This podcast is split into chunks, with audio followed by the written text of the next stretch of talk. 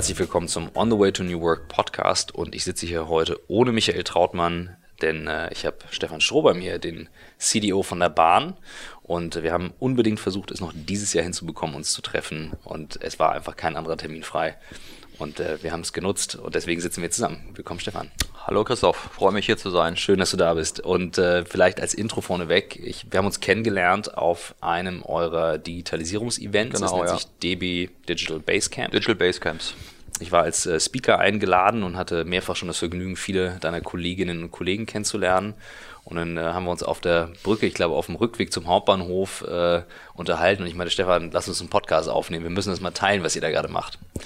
Das ist die Idee. Gut, da konnte ich ja nicht anders, ne? ja, habe ich dich festgehalten. Sehr schön. Und ähm, da Michael nicht da ist und er immer diese Frage stellt und ich immer zu schnell rein äh, haste, ähm, er sagt immer, ich sage immer, stell dich mal vor mit zwei, drei Sätzen und sagt er, nee, nee, nee, 20, 30 Sätze, nimm dir Zeit. Also stell dich mal vor, wer bist du? Und zwar du als Person, was hast du vorher gemacht? Wie bist du dazu gekommen, was du heute machst? Ja, also ich habe eigentlich äh, eine sehr lange Beratererfahrung. Ich bin ungefähr 20 Jahre in verschiedenen Beratungen unterwegs gewesen bin von der Ausbildung her äh, Ingenieur, habe Luft- und Raumfahrttechnik, Maschinenbau studiert, ähm, bin dann in die klassische IT-Beratung eingestiegen bei Accenture, bin dann sozusagen über verschiedene Unternehmensberatungsverantwortlichkeiten äh, äh, Verantwortlichkeiten eben vor anderthalb Jahren zur Deutschen Bahn gekommen. Mich hat persönlich immer sehr stark dieses Umfeld Transport, Logistik interessiert. Ich finde das eine super spannende Industrie, habe ich äh, Passion für und habe für sehr viele äh, äh, Firmen in diesem äh, Umfeld gearbeitet, auch international, für Fluggesellschaften, für Eisenbahnunternehmen, für Logistikunternehmen, für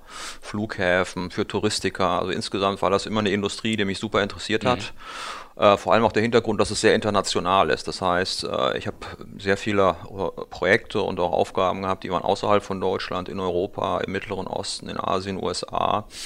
Und das ist auch etwas, was mich so ein bisschen prägt, dieser Blick über Deutschland raus, einfach mal zu gucken, was passiert eigentlich in der Welt, was kann ich lernen, was kann ich reinbringen. Mhm. Und ähm, als dann vor anderthalb Jahren äh, das Angebot kam, das auch in einem Corporate mal umzusetzen bei der Deutschen Bahn, habe ich es natürlich super gerne angenommen, weil ich äh, erstens das Unternehmen super spannend finde und auch das ganze Herausforderung, Mobilität der mhm. Zukunft, Logistik der Zukunft natürlich genau das ist, was ich äh, schon viele Jahre gemacht habe.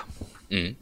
Wenn du, wenn du jetzt mal so auf deine ähm, Karriere zurückschaust und ähm, dich jetzt mal fragst, okay, Hauptherausforderung, ich habe es ja so ein bisschen gesehen, es sind sehr, sehr viele Leute bei euch, sehr ja. viele Leute im Konzern. Ja. Ich habe fast nur die Führungskräfte jetzt kennengelernt, ja. aber ich habe das Gefühl, das müssen Tausende sein, so scheint es mir. Ähm, wie geht ihr das momentan an und welche Erfahrungen nutzt du aus deiner Vergangenheit? Weil du bist eigentlich Techniker. Ja, ich bin Techniker, aber ich glaube, als Berater hast du ja gelernt, letztendlich Leute auch zu überzeugen und mitzuziehen. Ne? Also ich meine, ich glaube, Beratung ist ja zum einen Teil natürlich inhaltlich geprägt, mhm. auf zum einen Seite ist auch letztendlich dieser ganze Prozess, wie definiere ich ein Problem, wie bringe ich Leute zusammen, dass sie an der Problemlösung äh, mitarbeiten und wie führe ich das zum Erfolg. Das ist ja ein wesentliches Skillset, das ein Berater lernt. Und ich glaube, das ist in so einer Rolle als Chief Digital Officer auch ähm, ähm ganz entscheidend. Also um nochmal auf die Bahn zurückzukommen, wir sind ja über 320.000 Mitarbeiter bei der Bahn, ist einer der größten Arbeitgeber in Europa. Es ist auch kein rein deutsches Unternehmen, wie vielleicht viele denken, dass äh, die Bahn im Prinzip der ICE und die S-Bahn ist und die Bahnhöfe.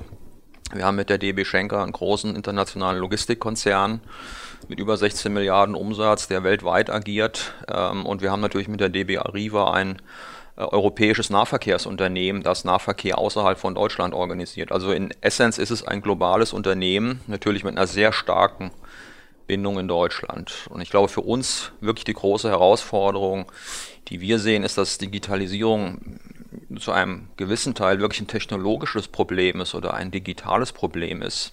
Im Wesentlichen glauben wir, dass das eine organisatorische Transformation mhm. bedeutet. Also im besten Sinne des Wortes eine kulturelle Transformation. Mhm. Und wir haben für uns da so drei Schwerpunktthemen genannt. Also das eine ist natürlich das Thema Kundenzentrierung.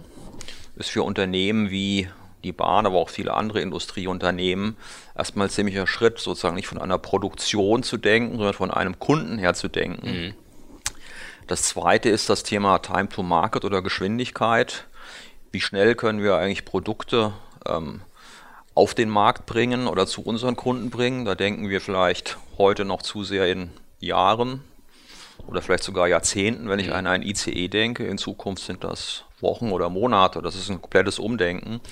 Und das dritte große Thema ist wirklich die Zusammenarbeit, die Kollaboration, die wir über Unternehmensgrenzen hinweg organisieren müssen. Ähm, wir sind heute eine Geschäftsfeldorganisation, mhm. die sehr in Geschäftsfeldern orientiert. Unser Vorstand spricht dann auch von Silos. Und ich glaube, Digitalisierung lebt davon in solchen Konzernen, dass man diese Silos aufbricht und die Zusammenarbeit, die Kollaboration der einzelnen Einheiten sicherstellt, um wirklich zum Erfolg zu kommen. Da lass uns nachher nochmal drauf einsteigen. Das ist natürlich, die, die den Podcast kennen, wissen, das ist so mein, mein Steckenpferd und das ja. Thema. Und ich habe eben total offen mit deinen Leuten darüber diskutiert in den letzten Wochen. Ich habe es mir einfach mal rausgenommen, als Speaker dann alles sagen zu dürfen, was, man so, was man so hat. Ähm, ich werde ja immer pünktlich von der Bahn zum Event gebracht. Das ist immer sehr arsch auf einmal geplant, das Ganze, muss man sagen. Ja. Ähm, lass uns auch mal einmal nochmal reingehen ähm, und schauen tatsächlich, was ich so spannend finde, diese Größenordnung. Größenordnung, ne? weil Digitalisierung umtreibt wahnsinnig viele Unternehmen und du hast nun die Rolle CDO, also wirklich auch wie sie sein sollte. Und gefühlt in vielen deutschen Unternehmen ist die Rolle irgendwo an der Seite geparkt und schwierig in der Durchsetzungsfähigkeit. Wie stellt ihr das sicher, dass du sagst, schau, wir hängen am Vorstandsressort X und wir haben hier äh, im Ausland den und den. Wie kriegt ihr das hin tatsächlich, dass alle mitbekommen, was gerade passiert? Also, dass alle mitkriegen, was ist die Idee dahinter? Gerade weil du hast eben von dem Kernproblem der kulturellen Herausforderung gesprochen. Ja, also zunächst haben wir ähm, das Thema Digitalisierung, glaube ich, sehr umfangreich gestartet. Also das Thema Digitalisierung ist bei der Bahn ja nicht erst seit 2016 oder 17 irgendwie am Vogue, seit ich an, im Haus bin. Das Thema ist 2014 auch schon früher gestartet und war auch ein Herzensanliegen des Vorstands. Also wir haben im Prinzip gesagt, Digitalisierung und operative Exzellenz sind sozusagen die zwei Grundpfeiler auf der die Zukunft der Deutschen Bahn ruht. Und ich glaube, das ist mal die erste wichtige Voraussetzung, dass wir das Thema Digitalisierung wirklich transparent und visibel im Konzern machen, sodass sozusagen ähm, äh, keiner sagen kann, ja, ich habe nicht gewusst, dass das wichtig ist. Ja, also für uns ist das einer der zwei Grundpfeiler äh, für die Zukunft des Unternehmens. Das zweite ist natürlich auch die Voraussetzungen zu schaffen, damit wir sozusagen diesen Transmissionsriemen ähm, ja auch wirklich treiben können. Und ich glaube, wir arbeiten zunächst mal mit den Geschäftsfeldern zusammen. Also meine Rolle ist CDO im Konzern, aber wir haben Entsprechungen für diese Rolle. Die heißt nicht immer CDO hat auch andere Titel, aber es gibt sozusagen dann auch Digitalisierungsverantwortliche im Konzern, die sozusagen in den Geschäftsfeldern diese Rolle spielen, die sozusagen die Innovationsagenda definieren, bestimmte Projekte vorantreiben und auch für diesen Wandel sorgen.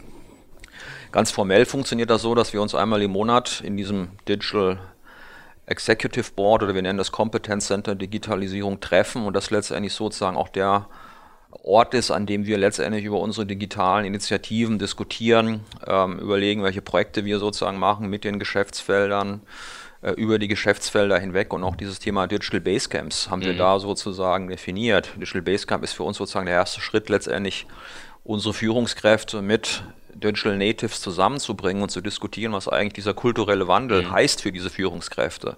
Welche Methoden, welche Tools können sie anwenden, einfach die Bewusst das Bewusstsein zu schaffen, dass diese Welt, in die wir hineingehen, anders sein wird mhm. als das, was bisher, was sie bisher gewohnt waren. Und das sind alles Themen, die wir letztendlich in diesem Kreis diskutieren. Ich muss es vielleicht mal einordnen für die, die jetzt zuhören und sagen, ihr redet mal von Digital Basecamp. Ähm, Im Prinzip ein Eventformat. Ähm, jeder Speaker hat eigentlich eine, eine Intro-Speech. Ich habe dann was zum Thema, warum ist Haltung so wahnsinnig wichtig? Wie, wie reagiere ich auf die genau. Themen, die kommen? Völlig egal, ob ich Techniker bin oder nicht. Und dann haben wir am Nachmittag Workshops, also Work-Sessions. Ich habe dann ganz stark das Thema Kollaboration getrieben ne? ja. auf den Themen und dann andere zum Beispiel Design Thinking, genau. KI und so weiter. Und da ist mir tatsächlich ähm, bei der 1 Session noch aufgefallen, künstliche Intelligenz kam immer wieder hoch als ein Thema. Ja. Ähm, das ist ja nun echt ein Brett für euch. Ihr habt extrem viele Daten. Ich weiß, viele der Fahrpläne, das wird noch richtig händisch gemacht, weil es so komplex ist. Ja. Ähm, welche Rolle spielt das? Was hast du damit zu tun? Wo ist es angesiedelt bei euch? Ja, also bei uns ist äh, das Thema künstliche Intelligenz, Machine Learning ähm, ganz oben angesiedelt. Wir haben ja eine äh, neue Vorständin, Frau Jeschke, Sabina Jeschke, kommt von der RWTH Aachen, ist ausgewiesene Expertin ähm, für künstliche Intelligenz, äh, hat viele Projekte im Maschinenbau, Fahrzeugbau gemacht und ist letztendlich sozusagen unsere Speerspitze, die das Thema künstliche Intelligenz im Konzern eigentlich verkörpert. Mhm.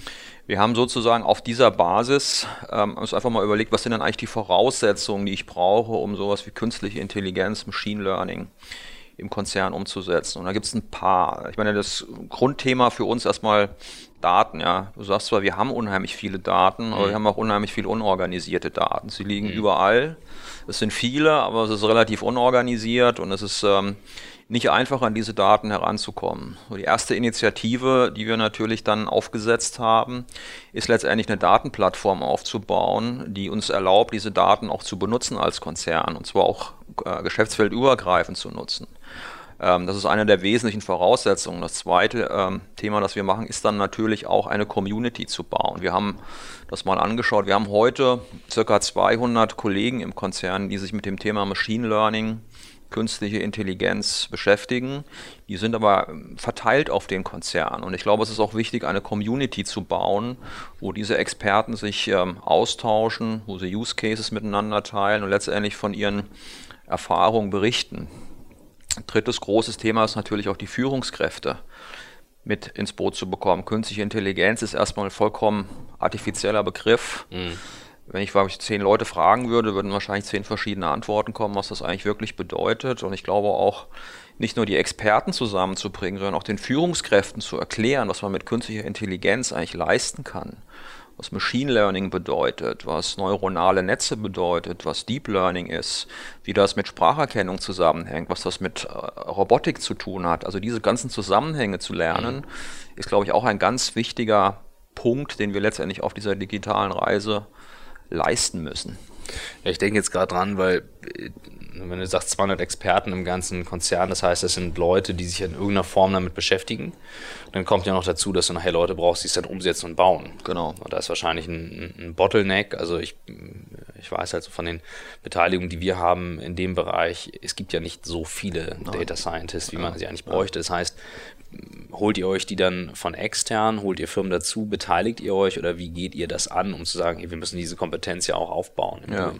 Also wir machen von den ähm, Hebeln, die du genutzt hast, nutzen wir eigentlich alle. Ne? Also wir stellen konstant äh, Data Scientisten, Machine Learning Experten ein, um mhm. sozusagen das kritische Know-how in-house zu haben. Wir wissen aber auch, dass wir das nicht alles alleine hinbekommen. Das heißt, wir arbeiten auch mit führenden Firmen in Projekten zusammen, um solche äh, KI- und Machine Learning-Methoden zu nutzen.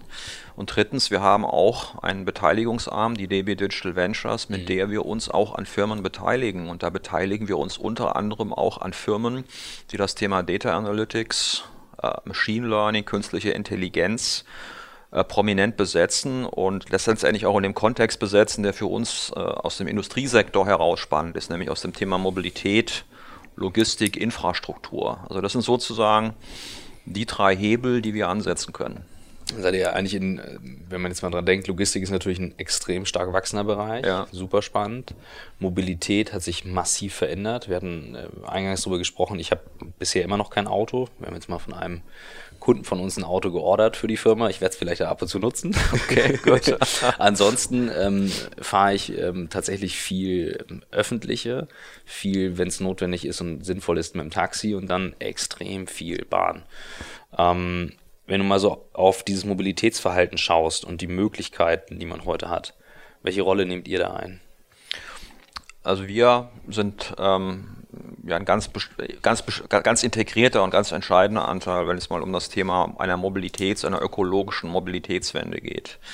Äh, die Deutsche Bahn ist letztendlich ein Verkehrsmittel oder überhaupt eine Eisenbahn ist ein Verkehrsmittel, das sozusagen große Mengen an Personen klimaschonend befördern kann. Also wenn wir das, was eine Deutsche Bahn pro Tag letztendlich fährt, in Autos setzen würden, hätten wir ein ganz anderes Problem hier in Deutschland in puncto Emissionen, in puncto Verkehrsinfarkt. Das heißt letztendlich eine Verkehrswende ohne ein äh, Eisenbahntransportmittel, das sozusagen mhm. den Backbone darstellt für den Transport, ist vollkommen ausgeschlossen, wenn wir sozusagen nicht irgendwelche das Beamen erfinden. Auf der anderen Seite müssen wir aber auch sagen, die Eisenbahn oder die Deutsche Bahn erfüllte einen gewissen Anteil an diesem Mobilitätsversprechen. Ja. Es fördert nämlich sozusagen große Mengen klimaschonend von A nach B oder von Bahnhof zu Bahnhof. Mobilität ist ja heute mehr als von Bahnhof zu Bahnhof oder von Flughafen zu Flughafen oder von X zu Y. Und ich möchte im Prinzip ähm, von meinem Büro nach Hause, ich möchte von zu Hause in den Urlaub und letztendlich sind das integrierte Reiseketten. Und die Logik wird sein, dass man das Verkehrsmittel Bahn mit anderen Verkehrsträgern kombiniert, äh, mit Carsharing-Anbietern. Mhm mit ähm, äh, natürlich auch Taxidiensten, äh, mit Bikesharing, mit allen möglichen Verkehrsträgern, die eigentlich heute äh, auch schon unterwegs sind. Und die große Herausforderung wird sein, dass in eine äh, sinnvolle Organisation zu bringen, dass ich als Kunde letztendlich seamless von A nach B komme, ohne gar nicht, ohne, ohne zu merken, dass ich da mhm. äh, Medien oder Informationsbrüche im System habe, sondern dass ich wirklich von A nach B eine seamless, äh, einen seamless Ride bekomme.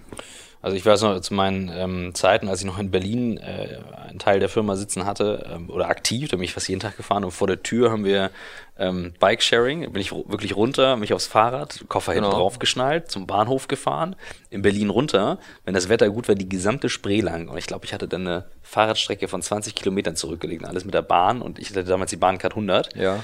Wenn ich mir jetzt vorstelle, ähm, Bahncard 100 ähm, und ich könnte damit jetzt noch, öffentliche kann man auch fahren, aber man hätte noch äh, Carsharing und vielleicht einen Taxiservice mit drin, ja. so zu bestimmten Zeiten. Ist das etwas, was man sich mal vorstellen kann? Genau, das ist im Prinzip die Idee, an der wir auch arbeiten, zusammen mit Partnern, letztendlich eine multimodale Verkehrsplattform mhm. zu bauen, indem wir sozusagen Daten tauschen können, wo äh, Aufgabenträger wie die Berliner Verkehrsbetriebe, die Deutsche Bahn, aber auch Ridesharing-Dienste oder Carsharing-Dienste mhm. wie Car2Go, Drive Now sozusagen integriert ähm, äh, mitarbeiten können. Das heißt, wir wollen eigentlich diese, Vision eines integrierten multimodalen Stadtverkehrs realisieren und die Bahn ist dann ein äh, wichtiger Bestandteil, aber ist nicht der alleinige Bestandteil dieser Vision. Das heißt aber, es könnte irgendwann sein, dass ich mal eine Flatrate zahle und sage, okay, damit ist mein gesamte äh, Travel-Logistik abgedeckt. Das könnte sein. Ich meine, bis dahin ist es noch ein weiter Weg, glaube ich, mhm. bis sozusagen wir alle äh, so, ein, so, so, eine Flatrate durchsetzen können. Aber ich glaube, letztendlich ist das ja die Vision einer Seamless Mobility. Mhm. Ist ja auch äh, die Frage des Seamless Access. Ne? Ist ja nicht nur sozusagen ist Klar. etwas verfügbar, sondern habe ich auch Seamless Access, ohne kompliziert mich irgendwo einzuloggen, mhm. irgendwelche Payment-Details zu hinterlegen, dann sozusagen bei Störungsfällen dann trotzdem wieder mit drei Apps zu hantieren, was ist jetzt sozusagen die beste Alternative, sondern wirklich, dass das wirklich ein seamless Access ist. Das mhm. sollte eigentlich die Vision sein. Es gibt ja nun viele Artikel, gerade wenn es um digital geht, und ich bin ja immer so, dass ich sage, nicht zu übertrieben reagieren und jetzt nicht zu negativ, sondern irgendwie so mit gesundem Menschenverstand erwachsen auf das Thema schauen. Aber es gibt ja nun sehr viele Startups, wo auch seriös investiert wird für ähm, Personentransport in der Luft, Einzelpersonentransport in der Luft, genau. Flugdrohnen. Genau. Ähm, das muss man einfach mal ernst nehmen, das Thema. Jetzt haben wir in Deutschland eine sehr andere Situation als in anderen Ländern, weil wir hier klare Gesetzeslage haben mit Privataufstieg und so weiter. Mhm. Mich würde trotzdem mal deine Einschätzung ähm, interessieren, gerade weil ihr immer wieder genannt werdet in dem Zuge ähm, als Access Point an den Bahnhöfen. Was denkst du, wie wird sich das in der Zukunft entwickeln? In welche Richtung wird es gehen? Also wir betrachten das Thema, wir haben eine eigene äh, Truppe, die sich mit diesem Thema Flugtaxi oder Aerial Transportation Systems beschäftigt.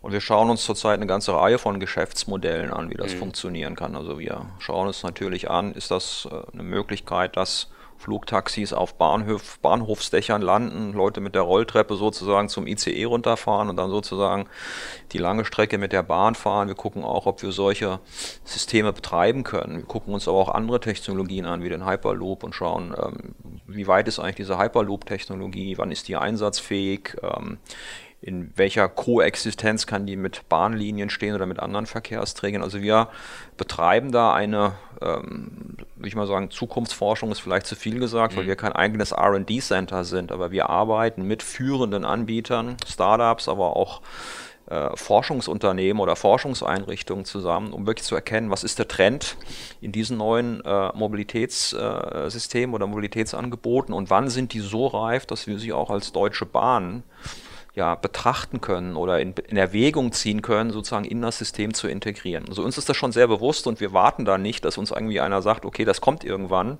sondern wir sind sehr aktiv dabei, uns mhm. die Themen anzuschauen.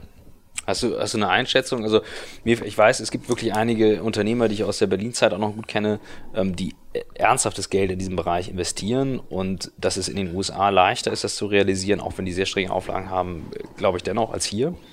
Hier halte ich das für unfassbar schwierig, das wirklich auf die Straße zu bringen oder in die Luft zu bringen, besser gesagt. Hm. Was ist deine Einschätzung, wie weit das weg ist? Oder ist das jetzt einfach ein Hype und dann wird es noch super lange dauern? Ja, ich, das ist schwierig zu beantworten, wie alles. Ich meine, du kannst mich auch fragen, wann kommen autonome Autos? Ähm, ist auch so eine Preisfrage. Ja, wenn man das wüsste, äh, würde ich mal sagen, hätte man eine Menge, könnte man eine Menge Geld damit verdienen. Ähm, ich würde sagen, ähm, wir nehmen das ähm, so ernst, dass wir davon ausgehen, dass solche äh, Mobilitätsformen kommen.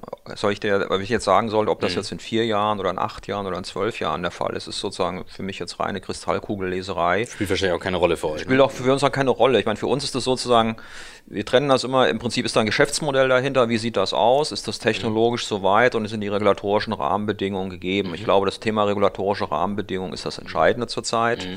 Äh, da gibt es ja auch verschiedene Gesetzesinitiativen in Europa und Deutschland bei den Luftfahrtbundesämtern, mhm. das zu genehmigen. Ich glaube, das ist vollkommen unabsehbar, was am Ende dabei rauskommt. Und wenn man das jetzt mal als Beispiel nehmen würde, wo man sagt, pass mal auf, so gehen wir solche Themen an. Also weil viele Firmen interessiert ja auch, die jetzt im Mittelstand auch sind, teilweise jetzt nicht so groß und sagen, hey, wir haben begrenzte Mittel. Aber mich würde interessieren, wie kann ich organisatorisch meine Leute genug motivieren, nach außen zu schauen, aber jetzt auch nicht die Kernaufgaben zu vergessen. Wie organisiere ich so eine Truppe? Wie halte ich die Mischung zwischen, die Leute gucken nach draußen, weil du sagtest, ihr habt jetzt kein eigenes R&D-Center zum Beispiel, aber trotzdem müsst ihr schauen, was passiert da.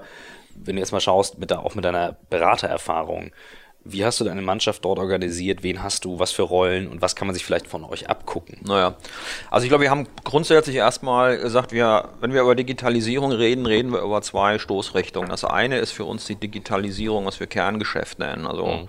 wie mache ich eigentlich das Eisenbahnfahren digitaler? Das ist sozusagen bessere Informationen zum Kunden, WLAN im Zug, Serviceangebote im Zug, äh, auch diese ganze Konnektivität dann mit anderen Verkehrsträgern, auch das ganze Thema Produktion, wie kann ich eigentlich Bahnproduktion durch Digitalisierung besser, effizienter, klimaschonender machen. Da gibt es ja das große Programm Digitale Schiene Deutschland, wo wir letztendlich auch auf das Thema äh, digitale Infrastrukturen, autonom fahrende Züge schauen. Ja, also sozusagen das ganze Thema Digitalisierung Kerngeschäft ist eigentlich der eine große Teil. Und ich würde immer sagen, das muss eigentlich für ein Unternehmen wie die Deutsche Bahn, aber auch für jedes andere Unternehmen eigentlich erstmal das Kernthema sein. Ich muss erstmal mein Kerngeschäft so digitalisieren, dass das wirklich eine Best Experience für den Kunden bietet, das beste Produkt, äh, das beste digitale Produkt und das effizienteste Produkt auch hat. Und das würde ich mal sagen, das sind bestimmt 80 Prozent der Anstrengungen, die in so einem Unternehmen äh, zu tätigen sind. Und dann habe ich sozusagen die neuen Geschäftsmodelle. Die kann ich nicht vollkommen nebenbei liegen lassen. Ähm, und äh, die muss ich betrachten, aber die betrachte ich in einer anderen Art und Weise als die Digitalisierung des Kerngeschäfts. Äh, beim Digitalisierung einer, einer, eines Prozesses oder einer Custom Experience kann ich fast vorgehen wie beim ganz normalen Projekt. Ich weiß, ein, ich habe eine Idee, ich habe einen Business Case, ich stelle Ressourcen dahinter, ich habe ein Payback und ich kann das wirklich steuern wie ein Projekt.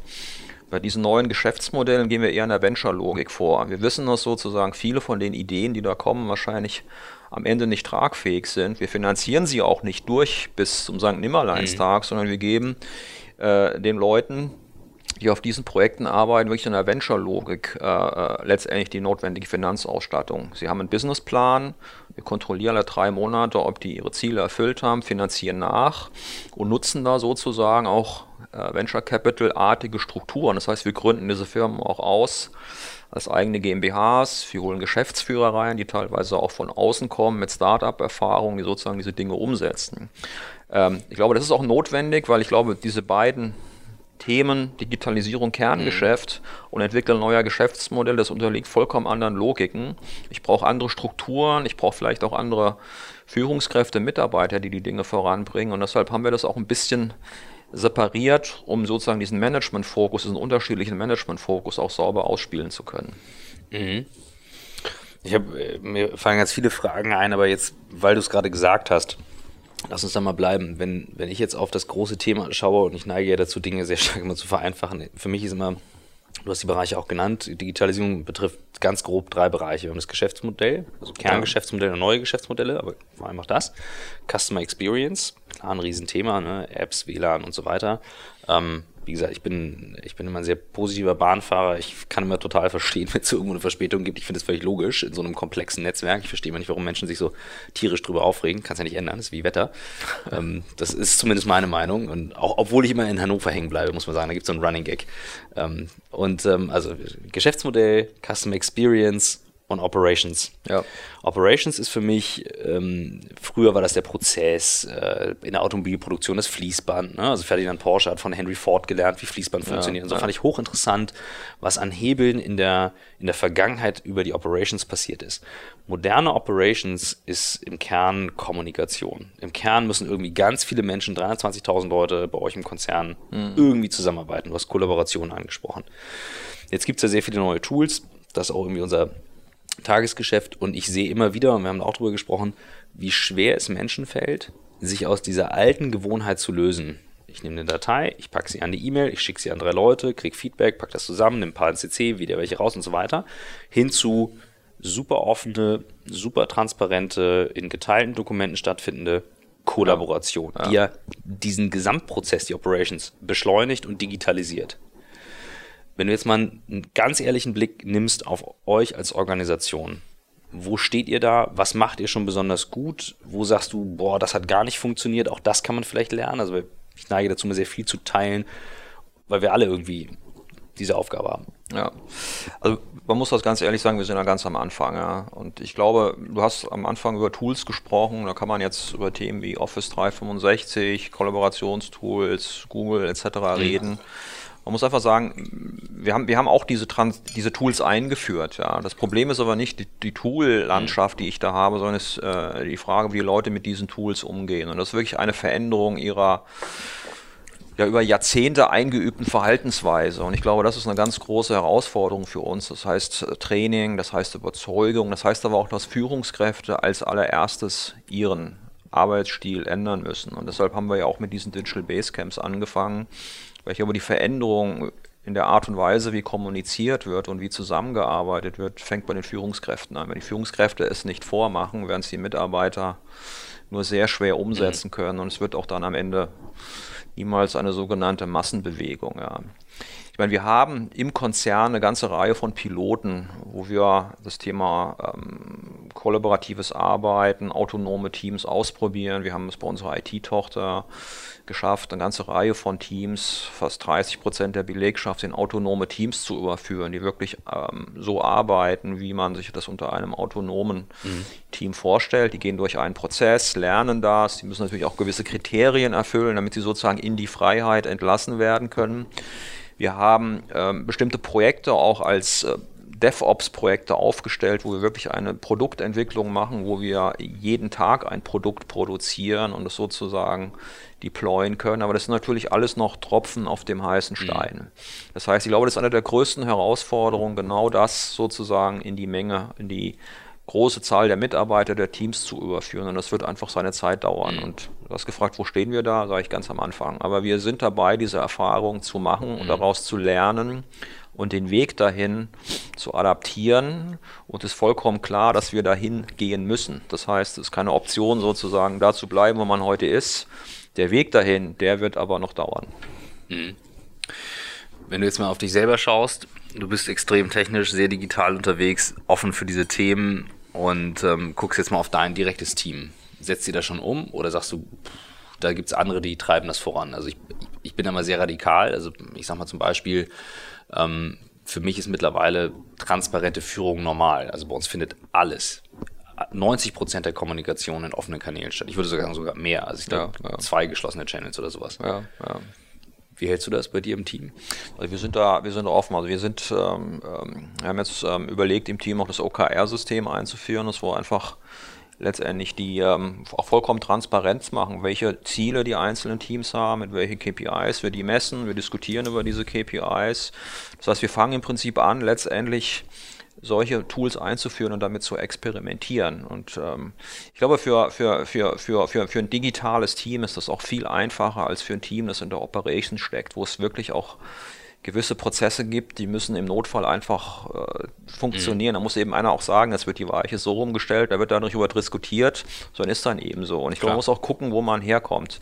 Also ich glaube aber, wir sind da als Digitalteam fast in einer Art Luxusposition. Ne? Wir können das nutzen, wir können das ausprobieren, wir tun das auch, wir tun das auch äh, natürlich verantwortlich ähm, und ähm, sehen uns auch so ein bisschen als Role Model. Mhm. Die Transformation, aber gerade in operative Bereiche, die ist natürlich ist eine ganz andere Herausforderung. Gibt es da irgendwas, wo du sagst, das haben wir alles getestet, um zu sehen, was funktioniert? Also wo du sagst, das sind bestimmte Tools, das sind bestimmte Methoden, ähm, die wir mal ausprobiert haben und die rollen wir jetzt aus, wo du sagst, das kann ich mal teilen? Also was wir, was wir tatsächlich, äh, glaube ich, sehr stark ähm, fokussiert haben, ist dieses Thema selbstorganisierte Teams. Also wir haben uns das angeschaut äh, bei verschiedenen Firmen im, Bankensektor, im Industriesektor und wir haben wirklich geschaut, ähm, äh, wo können wir das pilotieren, in welchen Einheiten funktioniert das, mhm. wie kann ich sozusagen so eine Art ja, Spotify-Modell umsetzen. Okay. Also wir haben uns da ja auch so ein bisschen an diesem Tribe-Squad-Modell von, von Spotify orientiert und haben gesagt, welche Rollen gibt es da eigentlich? Gibt's das? Also wir haben natürlich äh, Titel eingeführt wie Product Owner, äh, wie Agile Master, ähm, wie, wie Product Teams. Wir führen unsere Projekte heute immer mit dem Aufstellung eines CPOs und eines CTOs, also eines Product Owners und eines ja, technischen Architekten, der das umsetzt. Das heißt, wir haben also viele dieser agilen Entwicklungsmethoden in Pro Projekten, auch großen Projekten umgesetzt und experimentieren damit. Wie viel Prozent der Projekte haben wir damit sozusagen jetzt abgedeckt? Ich habe die Mathematik noch nicht gemacht, vielleicht sind es 10 Prozent, mhm. vielleicht sind es 15 Prozent. Also du siehst damit, wie sehr wir damit mhm. am Anfang sind, aber auch wie, wie sehr wir sozusagen ähm, noch in dem Experimentiermodus sind. Ja. Aber ich muss sagen, in den Projekten, in denen wir das umsetzen, funktioniert es gut. Kannst du, ich glaube, nicht jeder kennt das Modell im Detail von Spotify. Es ist ja nun wahnsinnig erfolgreich. Ich weiß, ähm, ein guter Kunde von uns, die auch im Podcast waren, die sitzen ein Stück weiter die Straße runter, Kartenmacherei, die sind halt sehr viel kleiner. Ja. Ähm, da kann man ein, zwei Nullen streichen ähm, von der Mitarbeiteranzahl, aber die setzen es sehr erfolgreich um. Aber vielleicht ähm, dass du mal was rausteilst und sagst, genau deswegen fanden wir das so interessant, genau deswegen gehen wir da gerade rein. Also das erste war ähm, die Geschwindigkeit, die wir mhm. damit erzielen können. Das zweite ist, dass wir multifunktionale Teams haben. Also da sitzt sozusagen ein UX-Designer, ein Data Scientist, ein Software-Ingenieur, ähm, ein User Experience-Experte zusammen und entwickeln sozusagen ein bestimmtes Produktfeatures mhm. in einer Gesamtanwendung. Das heißt, letztendlich vermeiden wir sozusagen damit die ganzen Schnittstellen die mhm. wir sozusagen dann im gesamten Unternehmen oder in Projektteams haben, weil die sozusagen integriert an den Themen arbeiten. Und das zweite ist eben wirklich auch die Geschwindigkeit, weil wir sagen, wir wollen im Prinzip schnell deployen. Wir wollen sozusagen einen Launch-and-Learn-Ansatz fahren. Das heißt, wir wollen ein Produkt entwickeln. Wir machen dann sofort auf dem MVP einen Beta-Test. Wir geben das an die User raus. Wir haben mittlerweile auch eine große Community an Usern über unsere Startup-Aktivitäten, wo wir einfach mal 1000 Leute ein neues Produkt geben können und sagen, wie findet ihr das eigentlich? Gebt uns mal Feedback. Wir nehmen das Feedback, wir bauen das Produkt weiter und sind sozusagen damit sehr nah an und am Kunden dran und auch der Erfahrung des Kunden, wie wird er das Produkt eigentlich nutzen. Und mhm. ich glaube, das macht einen ganz wesentlichen Unterschied in der Qualität solcher digitaler Produkte in der Entwicklung. Wenn ähm, ich mir jetzt vorstelle, ihr habt eigentlich ein Transportmittel und ich denke jetzt auch an diese Teams, was für mich dazu prädestiniert wäre. Und ich weiß nicht, ob du weißt, wie dieser Podcast entstanden ist. Der, der ist entstanden, weil Michael und ich beide eine volle Agenda hatten und ich gesagt habe, hey, ich fliege mit dir nach New York. Da haben wir irgendwie sieben Stunden ungeteilte okay. Aufmerksamkeit, okay. Flug. So, jetzt ist genug Platz bei euch eigentlich in der Bahn. Die Strecke zwischen Hamburg und München ist lang. Ich könnte entspannt den ganzen Tag mit meinem halben Team dort arbeiten und auch wieder zurückfahren. Ja. Gab es sowas mal? Warum gibt es das nicht? Dass ich irgendwie einen Space mieten kann, um mein, mit meinem sehr agilen, sehr äh, verteilten Team dort zu arbeiten? Das ist eine gute Idee. Ich meine, ähm, ich müsste gucken, ob wir das wirklich schon mal probiert haben. Wir haben das mal, wir haben ja eine Partnerschaft mit der französischen Eisenbahn, mit der mhm. SNCF und schon überlegt, ob wir sozusagen, immer wenn wir diese Treffen haben mit den Digitalkollegen, mhm. dass wir sozusagen Hackathons in den ja. Zügen veranstalten. Ähm, aber das ist natürlich ähm, eine Möglichkeit. Die Frage ist natürlich immer der Auslastung. Ja, ähm, muss natürlich eine ganz andere äh, Reihe von anderen Reisenden, die dann sozusagen nicht mehr mit draufkommen. Aber ich glaube, das sind durchaus Formate, über die wir nachdenken. Wir sind ja auch dabei, gerade zu überlegen, ob wir in unseren Bahnhöfen nicht Coworking Spaces mhm. anbieten. Ne? Oder wo du sozusagen, es gibt unheimlich viele Leute, die Klar. viel pendeln in Deutschland und Europa. Die sind vielleicht mal einen halben Tag in Hamburg und wollen jetzt nicht irgendwo bei Starbucks irgendwie sitzen und ihre Projektarbeiten machen. Und wir sind dabei zu überlegen, ob wir in den Bahnhöfen Coworking Coworking Spaces anbieten, wo Leute letztendlich für einen halben Tag, für einen Tag einfach reingehen können, um da zu arbeiten. Und das kann man sich natürlich auch auf breiterer Basis vorstellen, längere Arbeitszeiten. Aber ich glaube, wir haben eine Infrastruktur, mit den, gerade mit den Bahnhöfen, ist in der Mitte der Stadt super erreichbar. Ja äh, äh, nicht immer super attraktiv, muss man auch zugeben, aber von Mobilitätsangebot ähm, ist es natürlich, ähm, qualifiziert es sich, schreit quasi nach so einer Lösung. Und ich glaube, das ist ein tolles Modell. Die ganze Frage auch, wo stehen denn in Zukunft die ganzen Carsharing-Autos, wahrscheinlich Klar. am Bahnhof. Ja, ja absolut. Und, äh, Im Prinzip das Thema Parkplätze, das Thema Intra-City-Logistik, das Thema äh, Collaboration Spaces an Bahnhöfen ist ein ganz großes Thema. Ja, ich bin, also bei uns ist, ähm, wir sitzen ja jetzt hier auch in unserem Büro und es ist ja auch Coworking bei Design Offices und wir nutzen bewusst auch die Coworking-Fläche, ne? weil ja. bei uns darf jeder arbeiten, wo er will. Und äh, wir haben eine Kollegin, die macht den ganzen Bereich Workspace, weil für uns ist das Büro nur ein Tool für ja, Kollaboration. Ja. Weil wir sagen, in der digitalen Welt ist es so wichtig, die echte Begegnung dann auch wirklich zu nutzen. Und die sagte dann, naja, schau, also eine Zugfahrt oder auch ein Flug ist eigentlich die beste Form der Begegnung, weil du undivided attention hast. Dann ärgern wir uns dann nachher, dass der Empfang nicht geht oder dann geht doch mal was nicht am WLAN, weil keine Ahnung was. Anstatt zu sagen, hey, das ist Raum für echte Begegnung. Ja ich kann da sitzen, ich habe ein Bordbistro, ich sitze meistens eh im Bordbistro oder halt mich und mache irgendwas.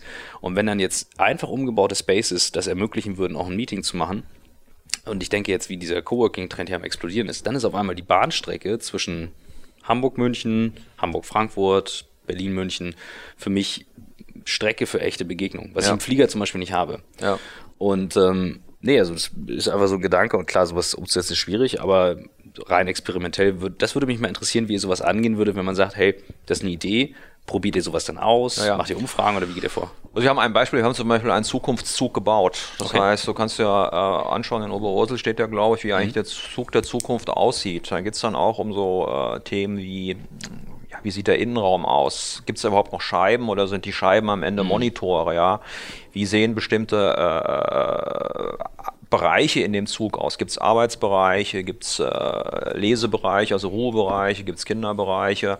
Das ganze Thema Information im Zug ist sozusagen komplett digitalisiert. Ich habe dann so digitale Pinboards oder Boards, wo ich mhm. sozusagen wirklich navigieren kann mit den Händen und mir Sachen zusammensuchen kann. Ja, also das sind alles Themen, die in diesem Zukunftszug, äh, den wir wirklich gebaut haben, physisch mhm. gebaut haben, da kannst du durchgehen, der war letztes Jahr oder dieses Jahr auch auf der CeBIT ausgestellt, wie wir uns eigentlich das Zugfahren mhm der Zukunft vorstellen. Und da spielt das Thema neue Arbeitswelten, moderne Arbeitswelten ähm, auch eine ganz große Rolle. Aber ich glaube, das geht auch nur im Zusammenhang, nicht nur mit dem Zug per se, sondern mit der gesamten Infrastruktur, die wir anbieten. Ich hatte das Thema in den Bahnhöfen ja schon ja. erwähnt. Ja.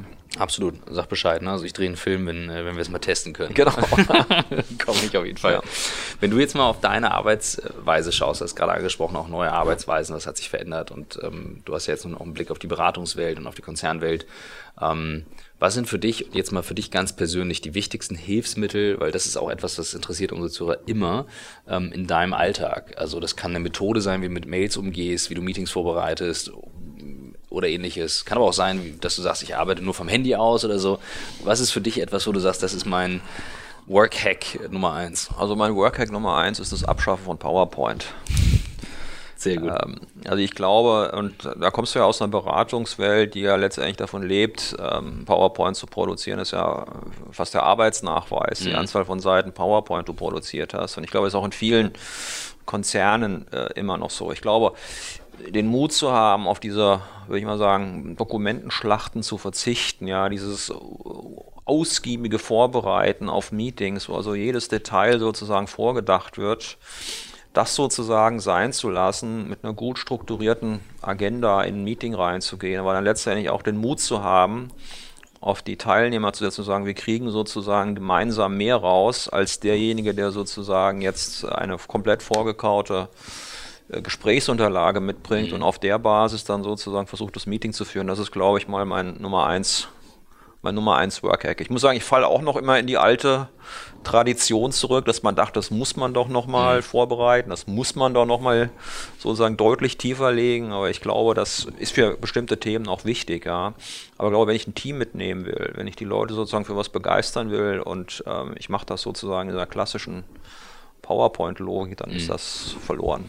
Und bei dir selbst immer noch E-Mail, das Hauptkommunikationstool oder mittlerweile E-Mail ähm, und natürlich Messaging-Dienste. Ja. ja. Instant, Instant Messaging wird schon immer wichtiger. Ja. Ich glaube, dieses schnelle Feedback, ja, hallo, wie geht das? Wir nutzen auch Slack natürlich in bestimmten Bereichen, ähm, ähm, probieren das auch aus. Wir sind Microsoft Office-Kunde. Wir äh, werden sozusagen auch sehr viel stärker diese Team-Kollaborationsthemen da mhm. nutzen. Also wir arbeiten zum Beispiel unheimlich viel mit externen zusammen. Ja. Das heißt, für uns ist auch eine seamless Kommunikation mit externen ganz entscheidend. Wir kommen ja aus einer klassischen E-Mail Lotus Notes Welt, wo man im Prinzip vier Wochen braucht, um einen User anzulegen. Ja. Das äh, kann man sich ja heute gar nicht mehr leisten. Wir haben heute Projekte, da bringen wir Externe für zwei Wochen rein, die sollen mal irgendwie auf ein Thema drauf gucken, die sollen mal was ausprobieren, die sollen mal ähm, an irgendeinem bestimmten Thema ganz speziell arbeiten, wenn ich da vier Wochen brauche, um denen einen User-Account zur Verfügung zu stellen und dann, wenn sie wechseln, nochmal vier Wochen brauche, um den wieder rauszunehmen aus dem System, dann ist das kein agiles Arbeiten. Das ist ja das Projekt schon durch, ja. Da ist das Projekt eigentlich schon beendet. Ja. Es erzeugt einen immensen Verwaltungsaufwand, den sich so ein Projekt eigentlich gar nicht leisten kann. Ja, das muss heute von der Fachabteilung eigentlich möglich sein, sagen genau. wir immer. Ne? Also, dass derjenige, der es eigentlich inhaltlich verantwortet, sagt, freigeschaltet ja. und alles andere passiert im ja. Hintergrund. Also, was wir gerade machen, das finde ich ein ganz spannendes Projekt. Wir haben das mal Digital Starter Kit genannt. Wir haben mal gesagt, wie sieht eigentlich die Arbeitsumgebung eines äh, Teams aus, das äh, mit externen schnelle Produktentwicklung macht? Ne? Also, auf welche Tools müssen die zugreifen in puncto Kommunikation, in puncto Softwareentwicklung. Äh, wir ziehen auch alles aus der Cloud. Wir sind ja sozusagen mit Amazon und mit äh, Microsoft, äh, unsere beiden Cloud-Anbieter. Wir äh, schieben unsere ganzen Altapplikationen in die Cloud und nutzen natürlich dadurch, dass wir jetzt ähnlich auch sagen, wir arbeiten cloud-zentrisch, sehr viel schneller neue Machine Learning Tools von Amazon, von Microsoft mit Google und können ausprobieren. Aber das muss sich auch in diese Prozesse reinkommen. Und dieses Thema Digital Starter Kit ist für uns eben auch der Ansatz, wo wir sagen, wie sieht eigentlich so eine Umgebung aus, in der ein agiles Produktentwicklungsteam wirklich gerne arbeitet, schnell arbeitet und mhm. seamless mit externen. Okay, kannst du da was teilen? Also wenn du sagst, wenn ich jetzt bei euch anfangen würde und ich kriege das, wie würde das aussehen? Was kriege ich?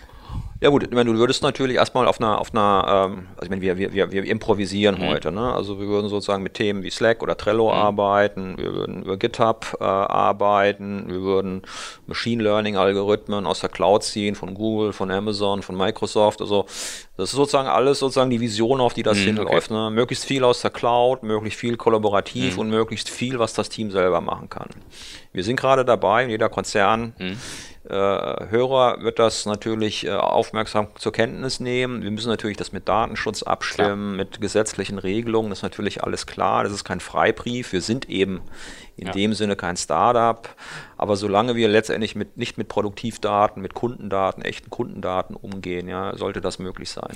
Das habe ich auch mal, also das kann ich auch nochmal dazu sagen, bei den Basecamps gesagt, weil wir sehen ja sehr viel bei Blackboard im, im Alltag. Also wir haben zur Hälfte Konzernkunden, zur anderen Hälfte Startups. Ja. Und es ist nicht die eine Welt besser als die andere. Ne? Also das, ja, ja. Es gibt äh, viele Beispiele, wir nennen es immer Not in the Cloud oder Lost in the Cloud.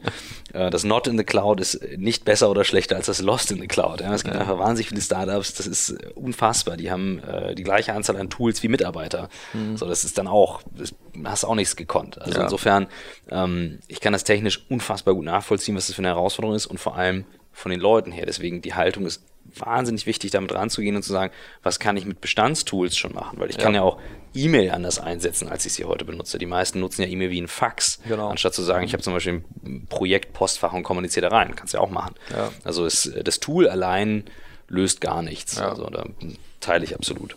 Also ich glaube auch persönlich, diese Rolle des Chief Technology oder Chief Technical Officer, CTOs, ist da extrem wichtig. Ja. Mhm. Es gibt natürlich Leute, die gehen wirklich dann wirklich breit und versuchen alles auszuprobieren, aber es gibt wirklich auch und das sind die erfahrenen CTOs, die wir auch versuchen vom Markt zu bekommen, die sagen, für diese Aufgabe weiß ich, welches Toolset eigentlich notwendig ist, ja. Und nicht äh, not, not death by tooling, sondern lass uns vielleicht Dinge ausprobieren. Ja, es soll ja auch immer nach vorne gehen.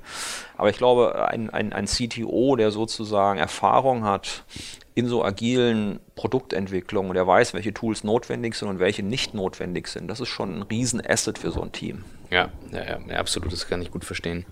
Ich muss immer mal auf die Zeit gucken, weil wenn ich mit Michael zusammen, achso, ich bin immer Timekeeper, wir sind schon, wir laufen schon ein bisschen aus der Zeit, aber jetzt war ich so, äh, so tief drin und mich interessiert brennend noch eine Sache. Wir haben Zuhörer, ja. die sind elf, zwölf, ich glaube, die jüngste ist elf Jahre alt, haben wir mal eine, eine, eine Message bekommen oder zwölf. Ähm, Kinder in dem Alter, die zuhören, jetzt in der Schule sind und du kriegst jetzt diese ganze Transformation, den Umbruch mit, was alles passiert. Was würdest du jemandem raten in dem Alter, auf was er schauen sollte, Hin, Hinblick Beruf, Zukunft, eigenes Leben, Karriere?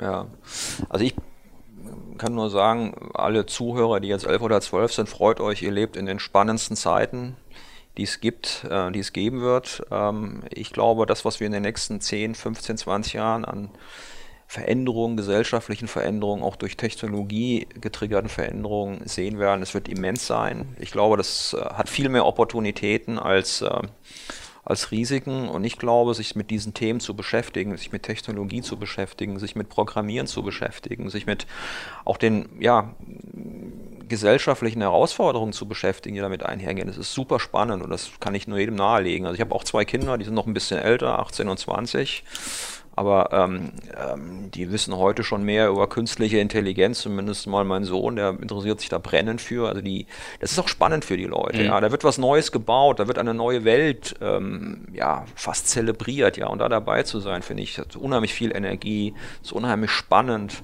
und trifft wirklich äh, ja, auf, auf interessante Leute, auf interessante Herausforderungen. Ich glaube, da dabei zu sein, finde ich toll. Was guckst du dir von deinen Kids ab? Ha, guter Punkt guter Punkt. Also meine, ich glaube, die gehen da sehr viel un, ja, unbelasteter oder mit viel weniger Vorbehalten rein. Also ich lasse mir teilweise von meinem Sohn erklären, was so die neuesten Apps sind mhm. und was man wie damit, damit umgeht. Also ich glaube, ich glaube, selbst in meiner Rolle als CDO ähm, wirst du sozusagen nicht mehr mit, mit Technologie so umgehen, wie die mit Technologie ja. umgehen, wie die aufwachsen mit dieser ganzen digitalen Tool, App-Landschaft ist schon nochmal was anderes, wie, wie sozusagen, wie behende die auch sozusagen diese Tools nutzen, wie selbstverständlich. Und da gucke ich immer ganz begeistert zu und schaue mir das immer an, wenn meine Kinder da mit äh, dem neuesten äh, äh, mit, mit, mit, mit, neuesten Themen um die Ecke kommen. Aber ich weiß auch ganz genau, es ist sozusagen für mich schon nicht mehr natürlich erlernbar. Ja, so schnell geht das. Ja, ja. Ich habe äh, so eine Sache, die wir in den letzten Jahren uns wirklich abgeschaut haben. Ähm, ich, mein Hobby ist ja Video und zum großen Teil eben YouTube, das, ja. obwohl ich überhaupt nicht das Alter eigentlich dafür bin mit Mitte 30, aber was das bei uns gemacht hat, als wir gemerkt haben mit der ganzen Kollaboration über verschiedene Standorte. Ja. Wenn du es nicht schaffst, irgendwo physisch präsent zu sein oder alle zu einer Videokonferenz zusammenbekommst, dann ist mittlerweile jeder bei uns in der Firma ähm, sofort am Handy, macht ein Video, also wie bei Instagram Stories oder bei Snapchat, Beispiel, ja. teilt das dann eben in die Runde und dann wird es in Teams oder in Slack drunter kommentiert. Und wir können dadurch, also nicht jede Message macht so Sinn, aber wir können dadurch viel emotionalere Botschaften, gerade ja, wenn ich noch keine Antwort habe, darüber teilen. Und das ist tatsächlich etwas, das kommt aus aus diesen Formaten und auch von den jüngeren Mitarbeitern, die das extrem forcieren. Für die ist es völlig ja. normal. Mein Sohn ist absoluter Snapchat-Master. Also, was ich, wenn ich angucke, was er da immer rausbringt, wir sagen Hut ab. Ja, das ist großartig. Ja, also da wird was passieren. Ich bin gespannt. Sehr schön. Bevor wir zum Ende kommen, ich, ich stelle immer noch mal eine Frage, oder wir stellen immer eine Frage, ähm, die uns beide brennend immer interessiert, ist nämlich die Frage, woher ziehst du deine Inspiration? Also, wenn du jetzt sagst, liest du noch parallel oder ähm, gibt es bestimmte Autoren oder bestimmte Richtungen, wo du sagst, das ist für mich so etwas, da, bin Musiker. Du bist Musiker? Ich bin Musiker, ja. Guck mal, ich, guck mal, ich habe schon wieder richtig zugehört am Anfang, ne? Also, habe ich das überhört oder? Nein, hast du nicht überhört. Ich habe es ja nicht gesagt. Nein, so ich mache unheimlich gerne Musik. Ich spiele ja. in einer Band, in einer kleinen Punkrock-Band und ähm, guck an. also ich mag das total gerne, auf der Bühne zu stehen und wirklich nochmal so richtig Gas zu geben. Ja? Also okay. ich bin jetzt kein Fan von Klassik oder ja. äh, Popmusik, aber so ein bisschen äh, lauter, härter. Was spielst du denn? Äh, Gitarre. Du spielst Gitarre. Gitarre Leadgitarre. Ja, Leadgitarre, ja gut. Heute gibt es das ja nicht mehr. In Punkrock-Bands gibt es ja keine Leadgitarristen mehr, die sind nur noch laut. Äh, großartig. Ja, ist ja geil. Und ja. ähm, wie oft äh, schaffst du das? Ja, einmal die Woche mache ich das, ja. Und wir machen so drei, vier Auftritte im Jahr. Also ist jetzt nichts mit Ambition und wir mhm. äh, machen da auch nichts Eigenes. Wir sind halt eine Punkrock-Coverband, ja. Stell dir mal was irgendwo live. Kann man irgendwas von dir sehen? Ja, also äh, Psycho Boy Jack. Okay, ja, das, das ist großartig. Guck mal, siehst du, ne? Also das hätten wir fast, äh, fast verpasst. Also, fast verpasst, ne? Schade. Ja, großartig. Das heißt, das ist für dich einfach deine, dein ja, Ausgleich. Ja, klar. Also ich meine, klar, man reist und hat Familie, ist auch alles, mhm. äh, auch alles Inspiration. Aber ich glaube, das ist sozusagen etwas, was ich auch nie aufgegeben habe. Ich habe das mal äh, nach dem Studium, die ersten 15 Jahre, als ich gearbeitet habe, ging es einfach nicht mehr. Ich habe dann irgendwie vor 10 Jahren gesagt, komm, jetzt jetzt, das war doch immer das, was du irgendwie super gerne gemacht hast. Jetzt äh, schilder die Zeit raus und ja. mach's einfach, ja. Ja, ich glaube, das ist auch tatsächlich etwas, das habe ich auch gemerkt, das aufzugeben äh, neben, neben der Arbeit, das kann, darf nicht sein. Ne? Also genau. Also bei mir ist halt das Film, bei dir dann die Musik. Genau, genau. Aber ich sehe, du strahlst gerade, wenn du das erzählst. Also ja, wie wichtig super. ist so ein Mir macht das total Spaß. Großartig. Vielen Dank für das Gespräch, ja, für gerne. den herrlichen Abschluss. Hat Danke, dass gemacht. du da warst. Jo.